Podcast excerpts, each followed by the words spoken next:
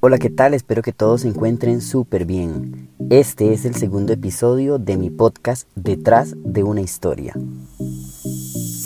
La depresión es un problema de salud serio que tiende a alterar las emociones de las personas que la padecen. Cada año, alrededor de 800.000 personas en todo el mundo se suicidan a causa de la depresión. La depresión se puede convertir en tu peor enemigo. No hay nada más aterrador que luchar contra ti propiamente todos los días. No es una enfermedad que te tomas un medicamento y el otro día estás bien. Tu salud mental es la que se ve más perjudicada. Comienzas a dudar de ti mismo, tu cabeza te envuelve en mil y un preguntas sin respuestas. Puedes amanecer un día bien, dos mal y así sucesivamente. La ansiedad se convierte en uno de tus peores enemigos y debes aprender a luchar contra ella todos tus días. Andrés, al igual que muchas otras personas, y no solo en nuestro país, sino en todo el mundo, tiene una historia bastante triste. Y es que con solo pensar en tomar la decisión de morirse es algo escalofriante. Gracias a los avances tecnológicos también te voy a presentar herramientas que nos ayudan en situaciones como estas. Acá les comparto la historia de Andrés. Desde que tengo 15 años padecí de depresión. ¿Cómo comenzó todo?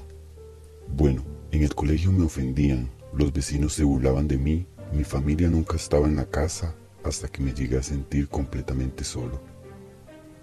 Empecé a escuchar esas voces que me atormentaban todos los días, hasta que llegué a tocar fondo. Más de 50 pastillas a punto de ser ingeridas. No quería estar más acá. Cuando abrí mis ojos, estaba en la camilla de un hospital y mi mamá con lágrimas en los ojos.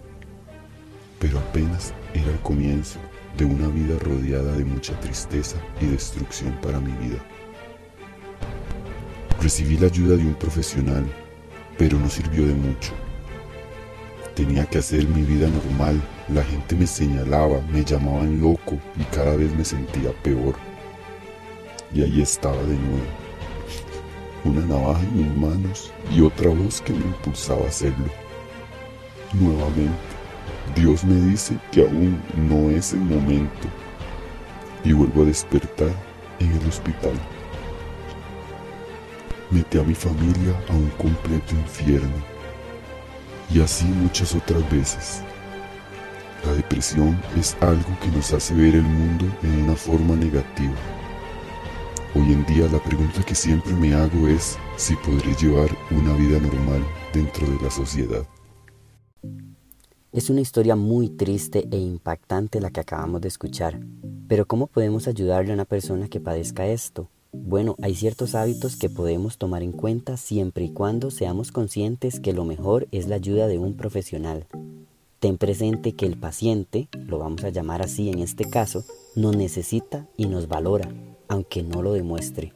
Seamos pacientes. La depresión no es fácil. Podemos ayudar brindando nuestra compañía al paciente. Busca consejos. Intenta salir para distraerte. Escucha música que te motive. Incluso puedes leer o cocinar. Podemos buscar la manera de que él o ella se olvide en cierta manera su situación. Tan solo en el año 2018, 2.082 casos de depresión se registraron en nuestro país.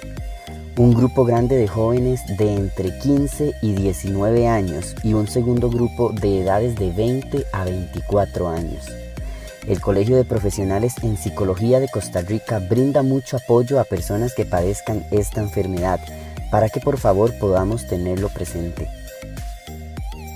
Es importante que vos como ayudante del paciente no te tomes nada de manera personal o no tienes por qué sentir culpa de nada.